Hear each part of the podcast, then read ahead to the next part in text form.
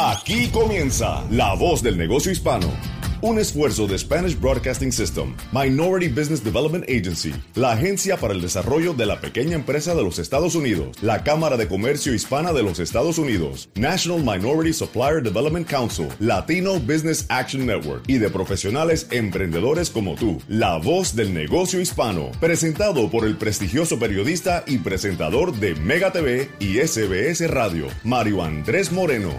Hola, hola, ¿qué tal? Y bienvenidos a otra edición más de La Voz del Negocio Hispano. Este programa llega a ustedes gracias al emprendimiento de Spanish Broadcast System a través de las emisoras líderes en todos los Estados Unidos en sintonía con los mercados latinos más importantes.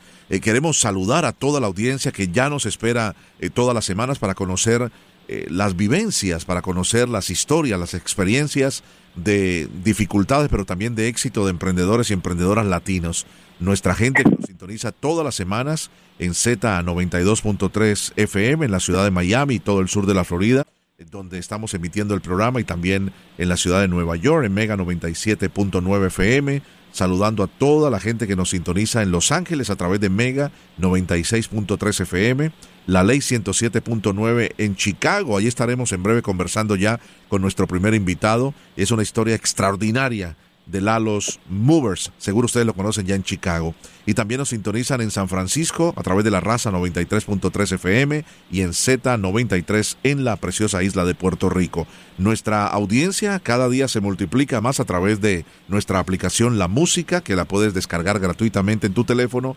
inteligente. Y ahí están el podcast, además de todas nuestras emisoras de SBS Radio están los eh, podcasts de todos los programas de La Voz del Negocio Hispano.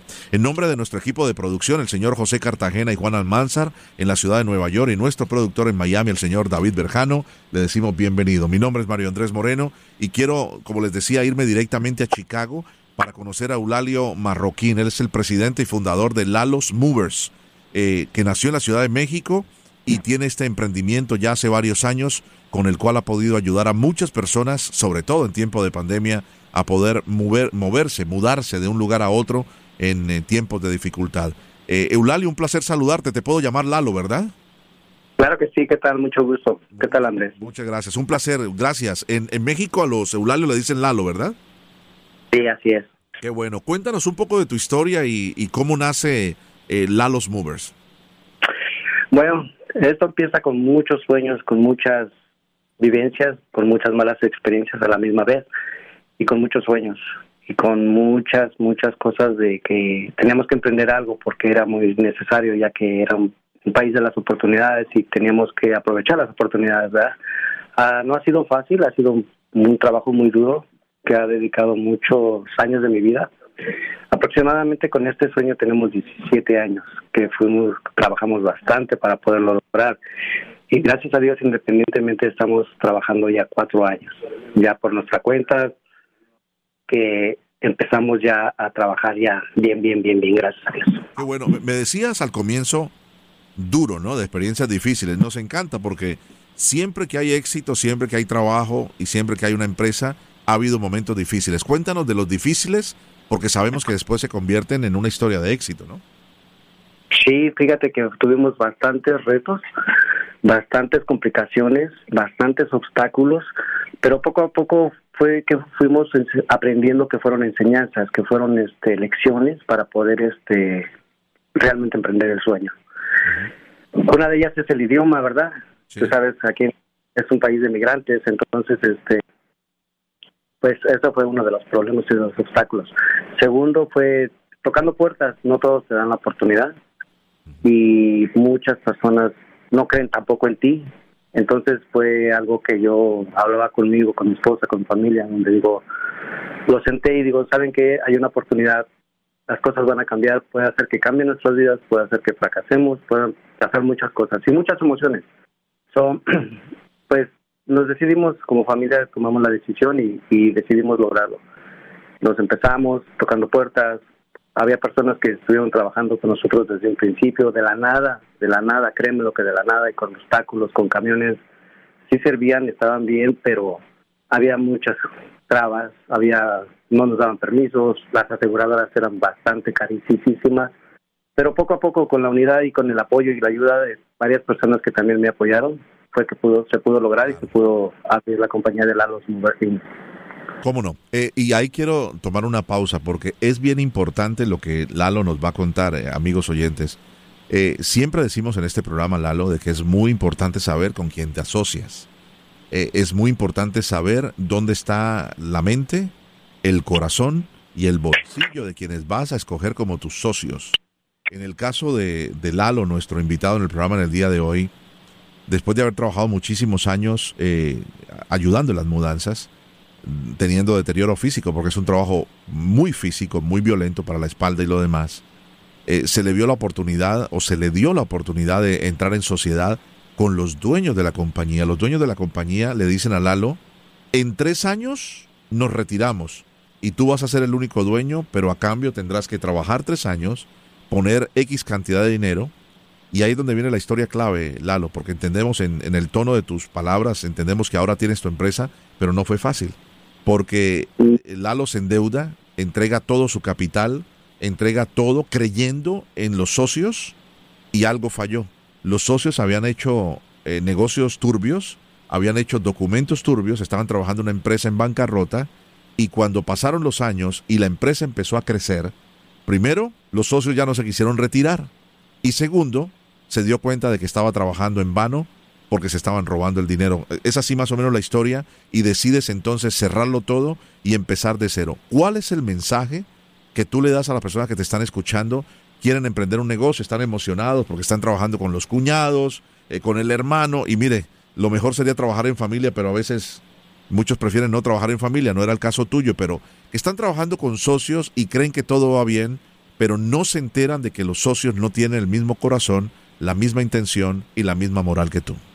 Mira, basado en esta experiencia, está muy mala experiencia porque sí no la jugamos con todo y estábamos mal, mal, mal emocionalmente también, económicamente, pero basado en esta mala experiencia lo que descubrí que el corazón es cambiante y que los seres humanos cambiamos de opinión diariamente. Tremendo. Sí, entonces una de las cosas es de que también aprendí que en este en este país tenemos que tener todo documentado, todo actualizado y todo tiene que ser legal. ¿No lo habías hecho, Lalo? Sí, sí, claro, yo tengo mis papeles, tengo todo y todo, ¿verdad? No, no, no. Pero a veces la... En, la anterior compañía, cuando te defraudaron, ¿te, ¿pensabas que todo estaba en papel bien o, te hicieron eh, trampa en los papeles? Mira, yo tenía unos agreements, pero no eran contratos. Entonces en los se hacen cambios y era los donde no te avisan. Entonces te ganan, te ganan. ¿Por qué? Porque ellos estaban más avanzados, tenían más abogados, tenían cosas más preparados que yo entonces ahí es donde yo recibí esa injusticia por muchas cosas. Claro, claro. Ahora, cuando eso pasa y entonces te das cuenta, como emprendedor yo también viví lo mismo, me defraudaron en una, una sociedad y aquí viene la pregunta, yo al menos ese no era mi, mi, mi, mi expertise, ¿no? Lo mío es las comunicaciones, pero soy emprendedor. Cuando a ti te defraudan y te tumban el dinero, perdona la palabra tan vulgar, que te roban el dinero, cualquier persona dice, esto no es para mí. Esto todo el mundo es mentiroso. Si estoy en mecánica, todos son mentirosos. Si estoy en construcción, todos son mentirosos. Si estoy en pintura, si estoy en restaurante, pero no es así. ¿Qué te hizo a ti decir, no me voy a dar por vencido y voy a empezar de cero mi propia compañía aprendiendo de los errores cometidos? Te voy a ser sincero y te voy a hablar con la verdad.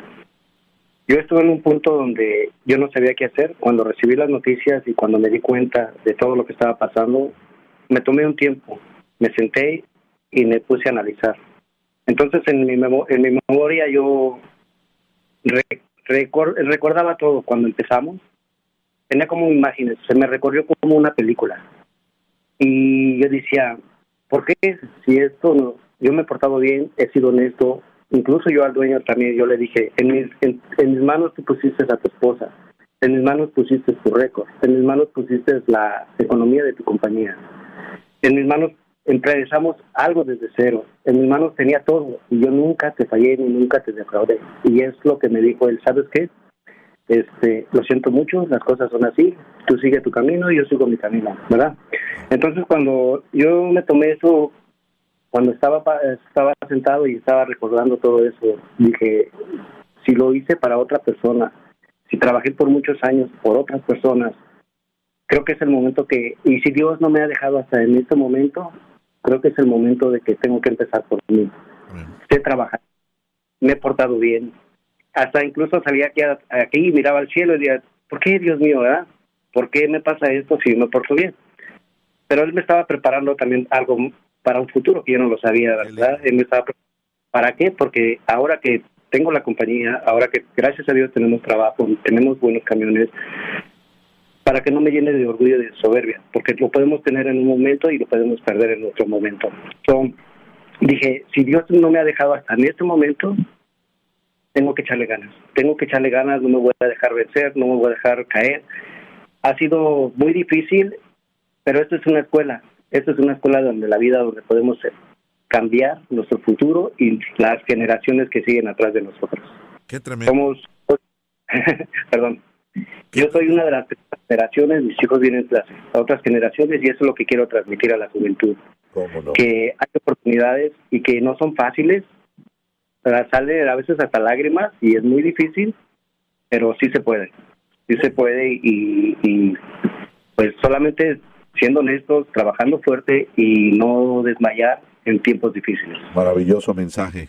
Lalo es un ejemplo de que con Dios, con dedicación y esfuerzo, puedes tener éxito a pesar de los malos eh, momentos que has vivido, a pesar de que te hayan defraudado, te hayan robado, te hayan timado, te hayan eh, utilizado tu nombre y utilizado tu, tu esfuerzo ¿no? y tu dinero, como sucedió en el caso tuyo, empezaste de cero, eh, aprovechándose de, tu raza, de tu estatus social, incluso de, no manejar eh, inicialmente el idioma, eh, el idioma inglés como, como debería ser, pero con el tesón empezaste de cero y ahora tienes una empresa constituida.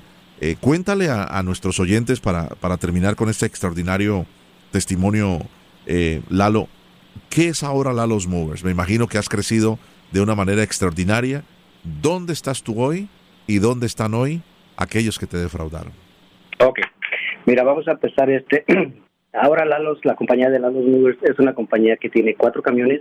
Tenemos 26 personas trabajando. Tenemos cuentas con compañías japonesas, con compañías americanas, con compañías de restaurantes. Somos subcontratistas para muchas compañías. Ellos han depositado nuestra la confianza en nosotros, donde les vamos a completar un trabajo 100% garantizado y confiable, ¿verdad? De las otras personas, absolutamente yo no he sabido nada no se han comunicado conmigo, yo no me he comunicado con ellos. Cuando yo supe todo esto, yo estaba en una posición donde digo, bueno, este es un país donde a veces se hay justicia. digo, los demando, no los demando. ¿Qué hago? ¿Verdad? ¿Qué hago en esos momentos? Entonces yo yo este me puse a analizar, te digo, me tomé el tiempo para sentarme, sacar mis emociones, mis alegrías, todo, ¿verdad? Dije, pues no puedo hacer nada ahorita en este momento, una demanda tarda bastante tiempo y yo no tengo el dinero, ni los recursos, ni el tiempo para, para poder lograrlo. So, lo que hice fue apartarme, empezar por mí mismo y dije dos cosas. Pero lo voy a dejar a Dios, que se encargue de las injusticias que le hacen a uno, porque uno ha, ha obrado y actuado bien. Correcto. Y la otra, me voy a esperar un tiempo y pues voy a, tengo papeles, puedo hacer, hablar una demanda y puedo hacer justicia. So, no sé qué va a pasar. Tremendo. Ahorita mi enfoque es echarle para adelante. Hay muchas familias que dependen de este trabajo. Y otra de las cosas, las personas que trabajan aquí, cualquier persona que trabaja aquí, lo que yo les digo y transmito que tienen que amar a su trabajo y que les tiene que gustar su trabajo, porque si no están equivocados en su profesión. Son, también les digo, si ellos tienen compromiso con la compañía, la compañía 100% tiene compromisos con ellos. Nosotros no nada más es de empleado trabajador nos encargamos de las necesidades de su familia, nos encargamos de las necesidades que ellos tengan. ¿Para qué? Para que también ellos puedan ofrecer un buen servicio y puedan hacer un buen trabajo. Y también hay un buen compañerismo. Tremendo. Qué, qué linda historia, mi querido Lalio Marroquín, más conocido como Lalo, presidente y fundador de Lalo's Movers. Empezó de entre las cenizas después de que nada había quedado y hoy día hace incluso negocios con con clientes extranjeros hasta Japón. Eso habla del buen nombre que tienes, de la reputación y de que como somos los latinos que venimos a echarle ganas, a no darnos por vencidos y sobre todo a dejar en alto el nombre eh, de nuestra raza. Te enviamos un gran abrazo hasta Chicago, que Dios te bendiga, eh, Lalo, y de verdad que historias como las tuyas son las que nos motivan a seguir adelante cada día. ¿eh? Muchísimas gracias. Que estés muy bien. Para cualquier pregunta o para comunicarse con nosotros o cualquier invitado de nuestro show, visite lavozdelnegociohispano.com o envíonos un correo electrónico a lavozdelnegociohispano arroba sbscorporate.com. Tenemos más, no se vaya. Estás escuchando La Voz del Negocio Hispano con Mario Andrés Moreno. Muy bien, continuamos en La Voz del Negocio Hispano con una persona que nos va a animar muchísimo, sobre todo porque como latino ha sabido pasar por todas las etapas hasta lograr su sueño, ¿no? De tener su propio restaurante. Hablo de Sabor Latino, que lo fundó en el año 2008 y es Edgar Pérez, originario de Guatemala, que nos acompaña desde el precioso estado de la Florida, desde Green Acres. ¿Cómo estás, Edgar? Un placer saludarte. Muy bien, gracias a Dios. ¿Tú cómo estás? Excelentemente bien. Me imagino que ya preparando muchos platillos ahora. Así es, a Dios gracias. Aquí preparando ya para el día y para el resto de la semana que tenemos siempre varias actividades aquí en el restaurante. Cuéntanos un poco de tu historia, eh, de qué parte de Guatemala eres y, y, cómo eh, como emprendedor, eh, trabajando en todas las diferentes ramas de un restaurante, un día te diste cuenta de que lo mejor era montar tu propio negocio. Cuéntanos un poco de tu historia. Claro que sí, pues yo soy de Guatemala, el departamento de San Marcos, prácticamente vengo de una aldea, el municipio de Chihuahua, departamento de San Marcos y Guatemala. Entré aquí en el 94, tenía 14 años. Y bueno, fue muy interesante porque cuando vine aquí pues no sabía ni hablar inglés ni español, ni el español, hablo un poco más el quiche. Pero sobre través de eso pues vine a este país y aprendí me dieron las oportunidades. Pues tuve que trabajar al campo porque es el único trabajo que podía hacer inmediatamente llegando a este país, pero a través del tiempo, los seis meses ya fui a la iglesia, a través de la iglesia me encontré unos cubanos que me dijo que conocía al dueño de un restaurante y me podía conectar ahí. Y fue uno de los principios que entré a trabajar en el restaurante de JC, eh, dishwasher me pusieron porque, bueno, no sabía nada, no tenía nada de experiencia. Y de ahí pues empecé a trabajar y me vieron cómo trabajaba, les pareció muy interesante, me apoyaron porque también, bueno, Dios gracias, como nosotros nunca paramos de descansar, siempre trabajamos en los momentos libres que teníamos y ayudar en todo lo que ellos necesitaban. Y eso les agradó mucho en promoverme siempre en cada estación. Y ahí pues fue a través del tiempo que yo fui aprendiendo aprendiendo todo eso. Cambié de nivel de restaurante para aprender más mucha costura. Bueno sin imaginar pero ya aprendiendo ir escalando cada diferente restaurante me di cuenta de que puedo hacer algo diferente hasta porque trabajé por ejemplo en California Pizza Kitchen después trabajé en un restaurante aquí en la isla en Amici italiano y Breakers que está en Palm Beach que está por años y tuve unas grandes experiencias con ellos. Estaba ganando muy bien pero ah, en el 2008 cuando justamente también tuvimos una caída de todo en aquí en el país entonces a mí también se me cayeron los sueldos y tenía mortgage, ya no podía, entonces yo dije, bueno, ¿qué hago? ¿Dónde voy? Tuve que tirar las casas y decir, me apareció una oportunidad y justamente esa oportunidad salió porque estaba buscando una moto en ahorrarme en la gasolina porque tenía un pickup y ese pickup pues gastaba mucha gasolina, pero um, llegué llegué a la casa del señor y me dice, no, pues él estaba vendiendo todo después de la moto, ya no me interesó la moto, no, que me enteró, me interesó más la cafetería que tenía y empezar yo mismo. Y a pesar que tenía un nivel ya grande con los otros restaurantes, entonces yo dije, no, yo empiezo yo mismo.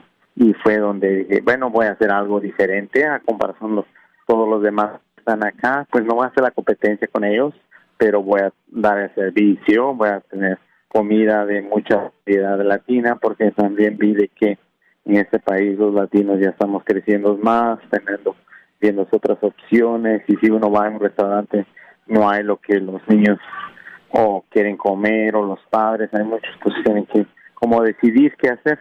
Entonces yo vine un concepto de tener todo en la mano, con muchas opciones de comida de variedades. Y así pues a Dios gracias hemos estado. Empecé desde 2008, 9, en el 2013 abrí el segundo restaurante ya en Green Acres y ya en el 2016 abrí otro en Deerfield también, a Dios gracias fue, bien, pero ah, también ah, ahí tuvimos unos problemas con parqueos muy grandes que no nos permitieron, entonces tuvimos que cerrar porque nadie quería dónde parquearse. Claro.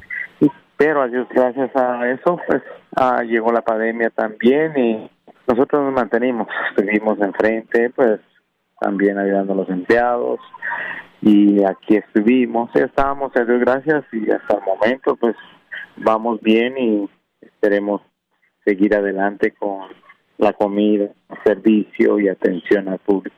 Qué bueno. Eh, eh, Edgar, eh, dirías tú, porque las primeras personas que te dieron una mano fueron los, los hermanos cubanos y tú eres guatemalteco, ¿cómo hiciste para implementar tu menú y poder atender a, gente de diferentes áreas. Eh, eh, nos han mencionado tres ciudades eh, que están en el estado de la Florida, del, del, sur centro del estado de la Florida, y hay muchas personas americanas, hay muchas personas cubanas, pero de todas las otras nacionalidades. ¿Dirías tú de que, cuál fue la clave para que aceptaran tu menú, el sabor latino que tú tienes, y de esa manera poder tener éxito?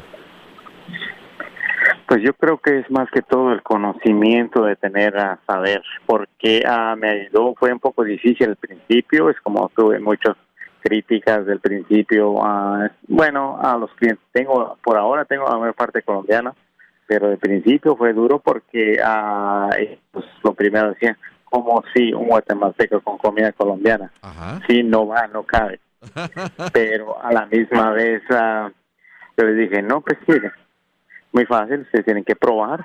Después de que vengan, los atiendo. Espero sus comentarios. Hay dos cosas. El, lo que yo aprendí aquí en Estados Unidos, si no te gusta, no lo pagas. No hay problema. ¿sí? Pero si te gusta, lo disfrutas, está todo bien, pues también nada. Pero entonces fue uno de esos y después de eso analicé como tuve experiencia en restaurante, en, de pieza a cabeza, en la comida, en, en cocina y también cocina italiana y cocina francés y americana, entonces ya lo latino pues vi y vi que si se podía, que no había un concepto que tenga mucha variedad y que había pues solamente mexicano o cubano o peruano, pero no hay una combinación donde puede tener de todo un poco y disfrutar los deliciosos platos estilo latinoamericano. Claro, eh, trabajar con todo y dar a probar a ellos y yo creo que ha sido un gran éxito porque ya vamos con la tercera localización. Claro, y te felicito, te decía, porque eh, escogiste un nombre más eh, extraordinario para entrar rápidamente en, en, el gusto del paladar de, de cualquier persona. A todos les encanta de una manera u otra algún día probar el sabor latino y sabor latino eh, así se llama tu corporación, se llama el restaurante y pudiste registrarlo. Eh, eh, qué increíble, ¿no? Que 2008 no estaba registrado, ¿no? Sí, adiós, pues tuve que esperar cinco años para que me autorizaran, pero sí, ya está, bueno, ya está, nadie lo peleó, estuvieron, pero adiós, gracias, ya está registrado y ya, y estamos ya listos para poder claro dar el mejor servicio posible. Edgar, eh, estoy, estoy hablando con Edgar Pérez, él es el propietario y fundador de Sabor Latino, tres restaurantes en el centro del estado de la Florida. Estamos aprendiendo eh, un poquito más de, las experiencias que tú has tenido. Tú abriste en el año 2008, en el peor momento de la crisis de, lo que fue el real estate, ¿no? los bienes raíces, cuando explotó la burbuja económica y se generó una recesión extraordinaria, en no, no antes vista, sino en la época de los años 30 y ahora en el 2020 la pandemia del coronavirus, la peor eh, situación económica en la historia de los Estados Unidos que superó lo que fue el 2008. ¿Qué balance harías de lo difícil que fue el 2008 abriendo un negocio en el peor momento y ahora en el 2020 cuando ya tienes tres negocios y has sufrido también el embate de no poder abrir los restaurantes, las mascarillas, el distanciamiento social, 25% y todo lo demás eh, que te ha limitado tus ingresos, ¿cuál sería el balance que harías entre 2008 y 2020? Bueno, prácticamente la, diferencia es de que es ya tener más conocimiento, manejar. En el 2008 prácticamente fue muy bajo, a, fue muy tiempo de muchos negocios cayeron, ver y todo, pero creo que también fue una oportunidad para mí de empezar y yo hacer todo el trabajo. Y prácticamente en el 2008 dije, no, trabajé casi 100 días sin parar porque, bueno, no tenía ingresos, pero tampoco, o sea, que el ingreso que tenía que hacer o pagar los empleados, yo lo estaba poniendo todo. Y fue una gran experiencia, pero yo dije, bueno, yo puedo porque alguna de otras cosas que fue más de querer hacerlo, porque yo quiero hacer y lo puedo hacer. Y sí logré pasar a empezar el 2008 y eso me ayudó mucho. La diferencia entre este 2020 es de que lamentablemente que para muchos fue una gran decepción, víctimas, y fue mucho problema de distanciamiento, pero también, uh, sobre todo, uh, había un poco, fue difícil en manera de trabajar solo para llevar cierto espacio, pero no imposible. Todo se pudo, tuvimos que implementar comida para llevar, tuvimos que uh, crear otros métodos, usar más el social media. A veces que, bueno, en la vida no hay más, bien no venga, pero entonces uno cree ciertas cosas, no es uh, de, de, no, de buscar justificaciones. Entonces siempre tratamos de ver qué maneras podemos salir adelante o otras opciones. Mientras que Dios nos dio salud, con eso hemos estado y seguir avanzando. Pero sí, ya ahora en este 2020 eh, creo que ya aprendimos mucho también. Qué bien. Eh, ha sido un placer conversar contigo, eh, Edgar. Te deseamos mucho éxito en Sabor Latino. Recuérdame las ciudades donde están los restaurantes. Me dijiste Deerfield Beach, Green Acres. No, um, sí, estamos en el primero está en Palm Beach Gardens, el segundo está aquí en Green Acres y justamente ahora pues eh, tercero aquí está en Boynton Beach. Ah, Pero también Boynton Beach es, uh, estuvimos, estamos ahí abiertos y ya estamos uh, abriendo uno también. Uh, bueno, prácticamente estoy empezando ahí a abrir en Boynton Beach, porque el de Deerfield tuvimos problemas, lo cerré, pero es por parqueo y no se puede trabajar así. Pero ahora en Boynton Beach tenemos una oportunidad, una localización nueva que está mucho mejor y que también uh, podemos trabajar mejor y dar un mejor servicio. Y creo que va a ser un punto para que nosotros latinoamericanos o cualquier otro cliente americano pueda venir y disfrutar algo de la cultura latina, además de la gastronomía, también el ambiente y la música. Muy bien. Un platillo que nos recomiendes a todos los que están escuchando en el país, eh, tu testimonio cuando vayan a visitar Sabor Latino. ¿Cuál es el plato favorito que tú cocinas allí?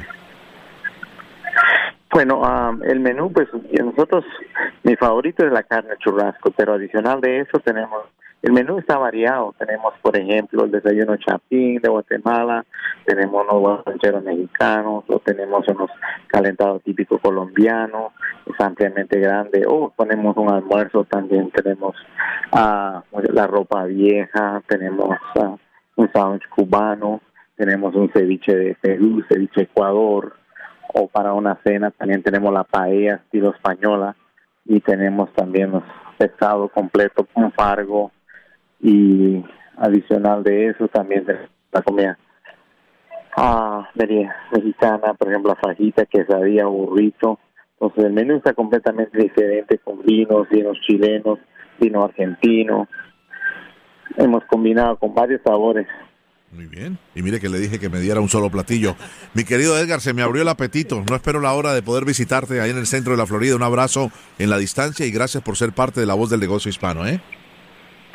Con gusto, así que mucha suerte, bendiciones, yo espero que sea un éxito. Igualmente para ti. Así terminamos, se nos va el tiempo. Les invitamos a que ustedes sean parte de la voz del negocio hispano a través de la aplicación La Música. Descárguela, es gratuita. Pueden escuchar el contenido completo de todos los podcasts de nuestro programa o también nos pueden enviar un correo electrónico, comunicarse con nosotros o cualquiera de nuestros invitados del show a través de la voz del negocio hispano.com o enviándonos un correo electrónico a nuestra a nuestro email la voz del negocio hispano arroba sbscorporate.com. Que tengan un feliz resto de domingo. Hasta la próxima.